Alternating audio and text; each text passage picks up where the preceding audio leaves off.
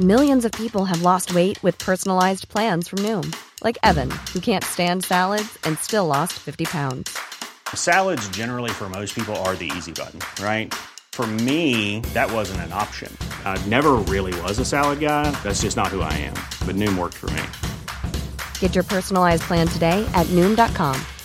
Real Noom user compensated to provide their story.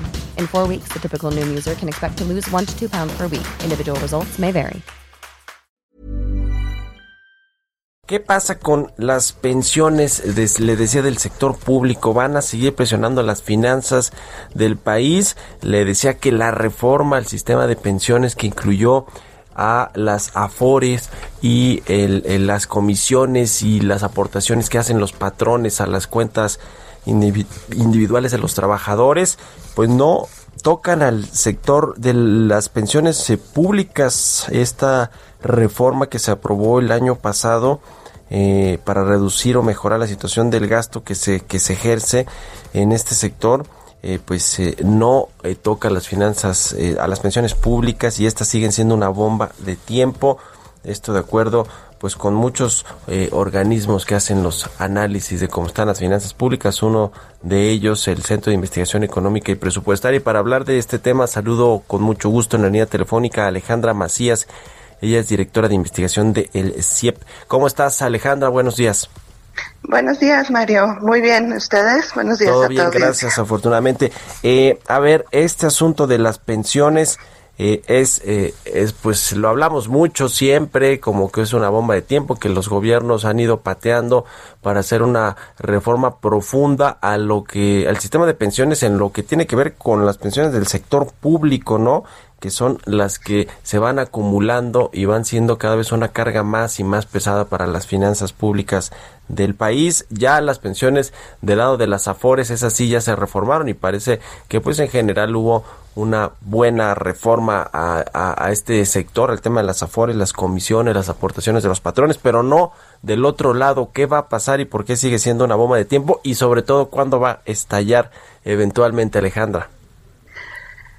Eh, bueno, eh, va a estallar mm, pronto, o sea, es un tema que se viene platicando eh, desde hace algunos años y con los resultados del censo de ayer, donde nos dicen que la tasa de fecundidad eh, disminuye a 2.1 hijos por mujeres, por mujer, digo, eso implica que la población ya está envejeciendo en México, ¿no? O sea, ya, ya somos, eh, vamos a ser más adultos mayores que jóvenes, ¿no? Sí. Y pues los adultos mayores eh, son los que cobran una pensión.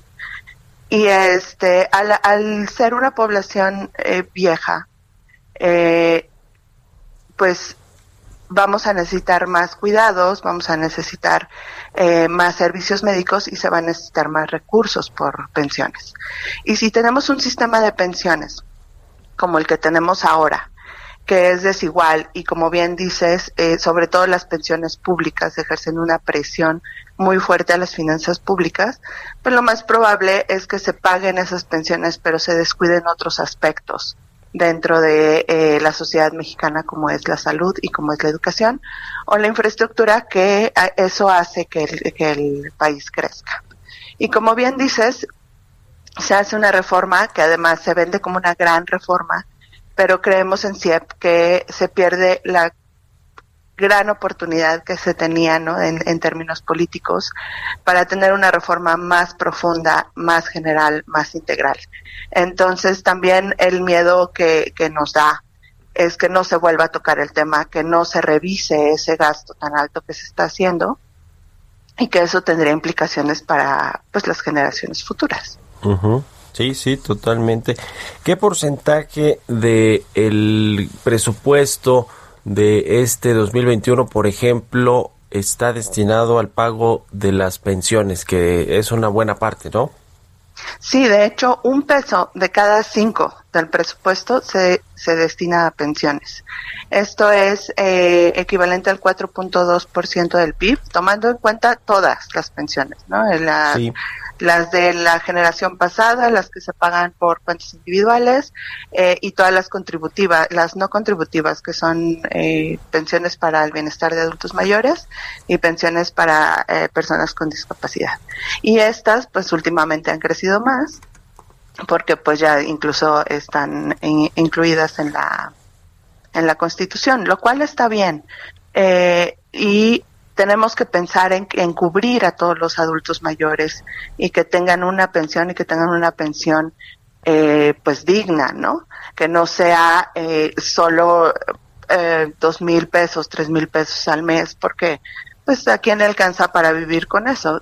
Sin embargo, tienes como los dos eh, extremos, donde tienes pensiones muy chiquitas y tienes pensiones que pueden eh, significar un millón de pesos al año para personas como que están pensionadas por Pemex o CFE. Entonces, esos, esos derechos tendrían que revisarse, ¿no? Porque muchas veces no corresponden al ahorro que se hicieron durante el, eh, su vida laboral, las personas.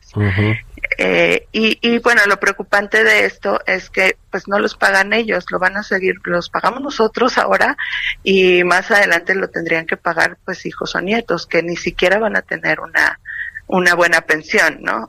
Tal vez ahora con la reforma de Afore sí, pero pues hay que recordar que estas reformas se van a ir hasta dentro de 10 años, o sea, no es un, un cambio automático. Se, eh, la la tasa de cotización va a ir creciendo dentro de 10 años y eh, las pensiones igual. Entonces, eh, lo que sí es que no hay que dejar de ahorrar porque ahorita es el, el sistema de pensiones que tenemos, el que se reformó y el que se mejoró. Yo creo que las medidas fueron este, adecuadas. Sin embargo, hay que pensar en la otra parte, ¿no? Cómo se está pagando todo lo demás.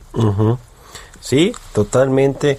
Eh, hay pensiones doradas verdaderamente en eh, trabajadores que estuvieron en Petróleos Mexicanos, en la Comisión Federal de Electricidad y en algunas otras instancias del gobierno eh, federal y que pues tienen una pensión muy alta cuando pues el resto de los trabajadores no la no la obtiene de, tal manera. ustedes plantean que haya una reforma integral del sistema de pensiones que incluya por supuesto a este aparato eh, del eh, gobierno federal o los recursos que se destinan del presupuesto público a cubrir las pensiones de los eh, trabajadores.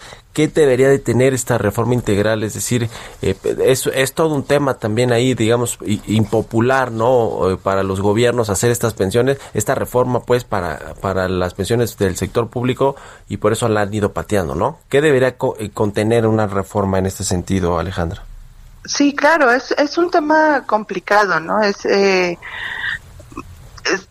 es, como ir contra derechos adquiridos. Eh, y ahí un, un poco el planteamiento que hacemos es que tanto el tener una pensión como tener educación y salud son derechos y son derechos que debemos tener todos los mexicanos. Y con este nivel de pago de pensiones, pues les estás quitando derechos a esta generación y a las que siguen, ¿no? Entonces creemos que, que por ahí tendría que ir eh, un poco la lógica de reformar el sistema de pensiones. Ahora, con integral nos referimos a que actualmente el reforma la, el sistema de pensiones tiene cuatro pilares, ¿no? Uno es el de reparto, que es el esquema que existía antes del 97 eh, tienes cuentas individuales, tienes el ahorro voluntario y tienes otra columna que es las pensiones sociales. ¿no? Y además tienes, pues, un montón de instituciones, eh, IMSS, Pemex, eh, CFE, eh, Fuerzas Armadas, eh, estados, municipios, universidades, tienes muchísimas instituciones que tienen diferentes eh, subsistemas de pensiones. Entonces, eh, lo mejor sería homologar esas pensiones, homologar ese sistema y tal vez tener un, eh, tal vez como un instituto de pensiones, ¿no? Que normara todas estas eh, pensiones y tratará de que fuera más igual, eh, pues sobre todo los beneficios, tanto los requisitos como los beneficios. Y eh, el tener tan fragmentado un sistema de pensiones, pues lo, que te genera es desigualdad, lo que tenemos ahorita, ¿no? La mitad de los de los adultos mayores aproximadamente tienen una pensión contributiva dentro de IMSS, ISTSF, etcétera, y la otra mitad solo tiene los dos 2.600 pesos de, de la pensión de adultos para el bienestar. Y eso pues ahora, ¿no? Antes eh, tal vez no tenían nada.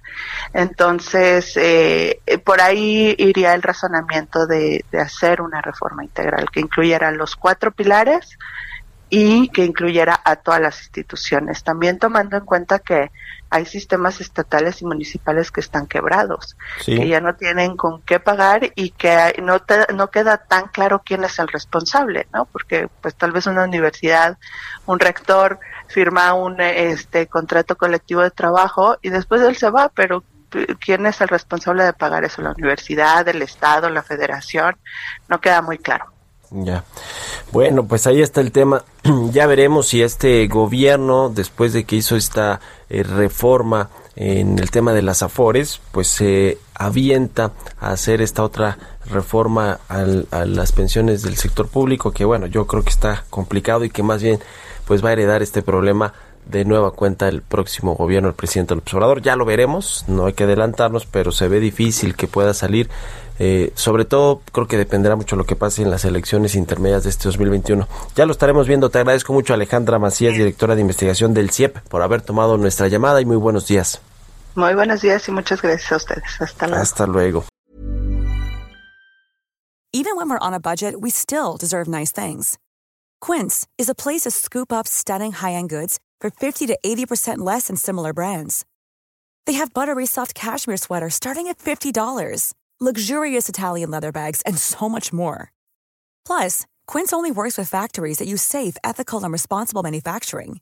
Get the high-end goods you'll love without the high price tag with Quince. Go to quince.com/style for free shipping and 365-day returns.